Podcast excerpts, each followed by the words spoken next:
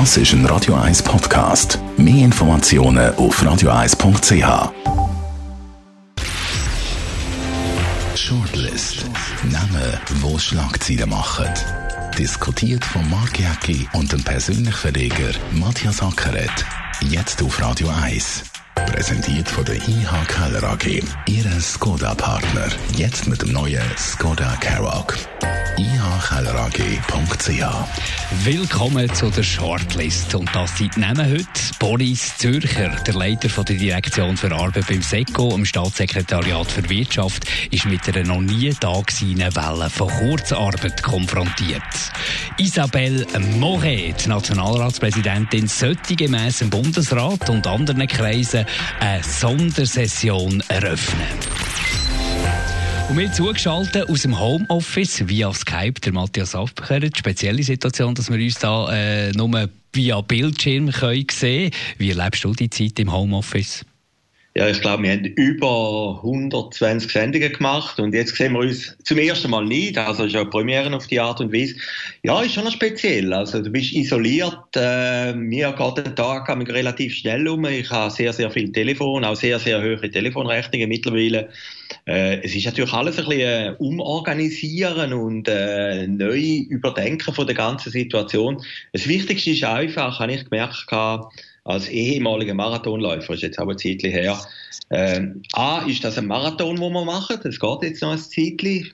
Frühestens 19. April wären wir wieder Zürich-Björkli-Platz am Ziel angekommen. Und das Zweite ist, du musst irgendwie eine Struktur durchziehen. Also am Morgen aufstehen, rasieren, nicht im Pyjama arbeiten. Und dann geht es irgendwie schon besser. Also dann kommt man schon in den Rhythmus hier. Gehen wir zuerst zum Boris Zürcher, der Leiter von der Direktion für Arbeit beim SECO, also ein stellvertretend für die ganze Welle an Kurzarbeit, die jetzt da angemeldet wurde, ist, dass sie beeindruckende Zahlen. Zum Teil gibt es Kantone, die können es gar nicht mehr nachvollziehen, wie viel das sich schon angemeldet hat. Also jeder meldet jetzt eigentlich Kurzarbeit an. Wie sieht das bei deinem KMU aus, bei persönlich? Ja, haben wir auch gemacht, am ersten Tag schon. Ich meine, das ist natürlich ein Mittel, dass der Betrieb langfristig überlebensfähig ist. Äh, ich bin in der Verlagsbranche mit dem persönlich und da ist natürlich von einem Moment auf den anderen praktisch die Werbeeinnahme, das ist das Benzin, das ist der Motor vom Ganzen äh, tot. Also kein Unternehmen oder die wenigsten Unternehmen machen jetzt eine Werbung, oder? Und ich glaube einfach als Unternehmer, auch wenn du ein kleines Unternehmen hast wie mir, mit acht, neun Angestellten, musst du langfristig überlegen, wie du über die Runde kommst. Und Kurzarbeit, das ist ein Instrument. Der Arbeitnehmer kommt dann etwa 80, 90 Prozent vom Lohn über schlussendlich. Also Sozialleistungen sind ja dann auch ein bisschen geringer. Aber ich finde auch, es gibt eine Solidarität, nicht nur die Leute untereinander oder die Arbeitgeber gegenüber den Arbeitnehmern. Es gibt auch die Solidarität von der Arbeitnehmer gegenüber dem Arbeitgeber.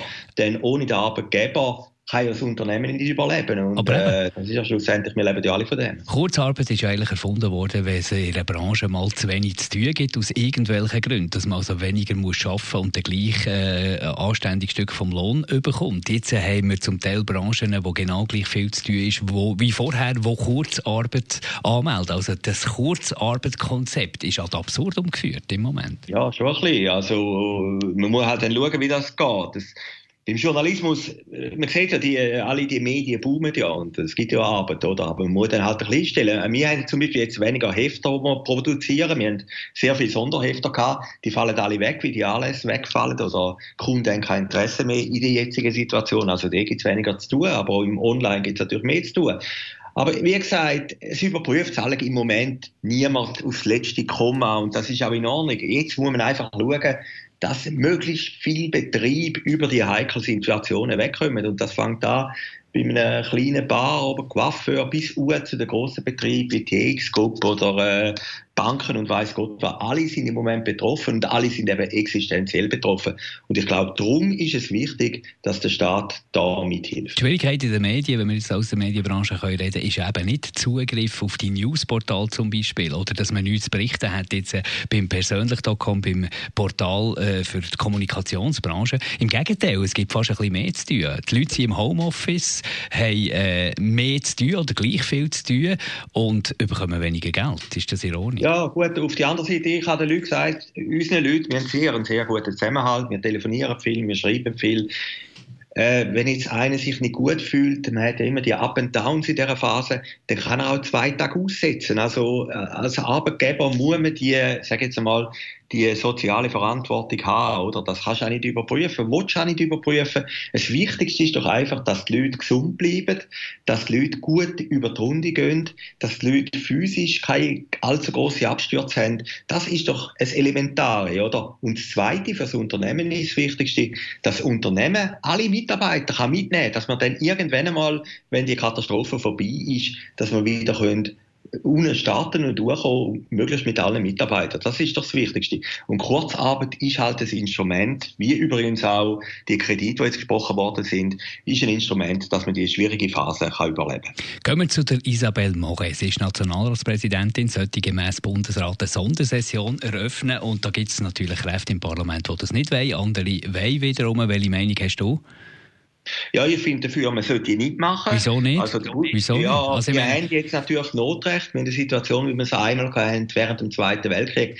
Der Bundesrat gibt jetzt einfach die Linie vor, oder? Und der Bundesrat ist ja wie der Chef von einer Firma. Aber der muss schauen, dass das Land... Wer kontrolliert den Bundesrat? Wer kontrolliert den Bundesrat? Jetzt haben wir eine Situation, Notrecht wird immer dann eingesetzt, eben ökologisch jetzt ein Zustand, aber dann schlussendlich ist dort ein Gremium, das der Macht ist, nicht mehr unter Kontrolle. Und das macht mir Angst. Ja, da begreife ich auch. Ein Schweizer macht das irgendwie auch Angst.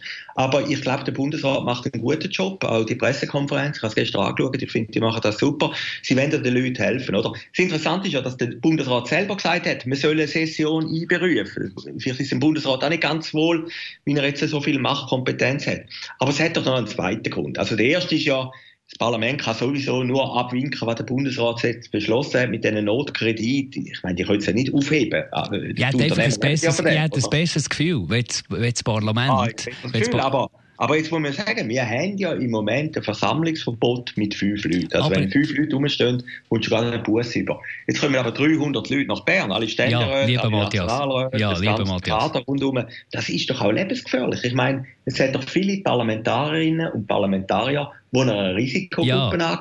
Die über 60 sind. Also, Aber das, da finde ich ein Problem. Das verstehe ich jetzt nicht. Das klingt so ein bisschen wie, wie vor 100 Jahren Zeiten von der spanischen Grippe, wo man die Möglichkeiten, die wir heute haben, noch nicht haben. Jedes KMU, auch du, machen Videokonferenzen, tun sich in das einlesen, wenn man es noch nicht hat gemacht, äh, probiert aus, was da für Tools gibt und wie man das kann machen, wie man das kann lösen. Und unser, unser Ob äh, Organ, das der Bundesrat kontrollieren ist nicht in der Lage, so eine Session durchzuführen mit, was weiß ich, Videokonferenzen etc. Also es gibt wahnsinnig viele Möglichkeiten. Man muss nicht in einen Saal. Man muss nicht in einen Saal. Man kann das sicher auch anders lösen.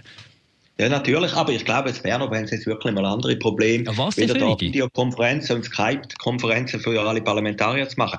Also das Absurde ist doch, dass man die Session auch noch machen vor dem ominösen 19. April. Also wenn du, wenn wir jetzt fünfte auf der Straße steht, deine Tochter, deine Frau, du, ich und irgendeine Freundin von mir, dann sind wir schon fünf Leute, dann können wir schon einen Bus über. Auf der anderen Seite das Parlament mit 300 Leuten, das eine Vorbildfunktion hat. Internet, äh, Matthias, ist Internet. Gut, in dem Fall nicht, da gebe ich dir recht, äh, man würde es Skype machen, aber das funktioniert doch nicht. Nein, also das, das ist doch viel kompliziert, oder? Bei, bei allen zusammen, alle im Homeoffice müssen plötzlich machen, dass es funktioniert, müssen Lösungen finden, aber Politik nicht.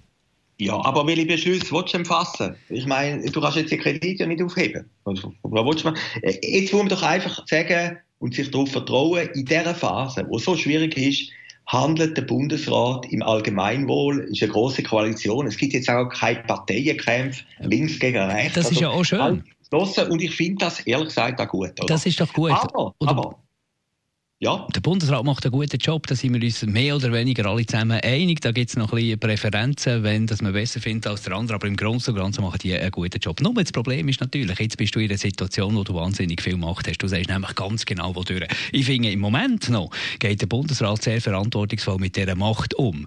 Aber wir wissen, wie der Mensch ist. Du hast dann irgendwelche Machtgelüste. Und da wünsche ich mir in einer direkten Demokratie und die Freiheit, die wir hier in diesem Land haben, ist so viel wert dass es irgendein Gremium ist, wo einer Krisensituation kann der Bundesrat kontrollieren Und das ist das Parlament. Und wegen dem haben wir die Leute dort oben gewählt und die sollen gefälligst eine Lösung finden, für dass sie ihren Job weiterhin machen können. Gut, aber da kann man ja sagen, man könnte es ja machen, nachdem die Krise vorbei ist. Aber nicht ausgerechnet jetzt in der Krise. Aber ich muss ja einen Punkt muss recht geben. Also ich habe noch ein bisschen nachgelesen, im Zweiten Weltkrieg hat der Bundesrat ja auch das Notrecht gehabt. Und das Notrecht ist bis 1952 gegangen, also sieben Jahre länger, oder?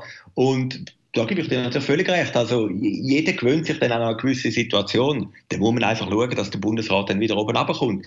Aber ich glaube schon, die Tatsache, dass der Bundesrat ja die Session hat wählen, zeigt, dass ihm nicht ganz wohl ist, bis ins letzte Detail, dass er jetzt die Macht hat. Aber jetzt eine Session durchführen, da finde ich, sage jetzt mal als kleiner Bürger, finde ich unsinnig. Was haltest du davon, dass Abstimmungen verschoben werden oder abgesagt werden? Ja, finde ich auch in Ordnung. Ich meine, es findet ja gar nicht der demokratische Exkurs statt. Im Prinzip, eine Abstimmung ist ja dann auch das Resultat von einer Diskussion, die stattfindet, von Versammlungen, von Podien. Äh, das findet ja alles nicht statt. Das wäre ja eine ganz wichtige Abstimmung gewesen. Die Begrenzungsinitiative von der SVP, da ist ja um sehr viel gegangen, oder geht um sehr viel. Wenn jetzt die einfach jetzt stattgefunden hätte, ohne dass vorher irgendein Austausch stattgefunden hätte, äh, hätte ich suboptimal gefunden. Und ich weiß auch nicht, ob die Leute jetzt gedanklich in dem Moment dabei sind, an Turnen zu gehen, sondern die haben auch ganz andere Probleme. Und ich glaube, das Wichtigste ist doch jetzt einfach, in dieser Phase, in diesem Marathon, sagen wir jetzt mal bis zum 19. April, wenn es gut geht, ich glaube, es geht ein bisschen länger, dass man dort den Kopf zusammenhalten und gesund bleibt. Danke vielmals, Matthias Sackert aus dem Homeoffice via Skype zugeschaltet. Heute ausnahmsweise, dass wir da die Sicherheitsbestimmungen vom Bundesrat auch einhalten können und euch daheim für zuzulassen. Das war die Shortlist von heute. Die gibt es auch als Podcast und nächste Woche wieder. Shortlist mit dem Mark Jäcki und dem Matthias Ackeret zum Nachlesen und Abonnieren als Podcast auf radioeis.ch.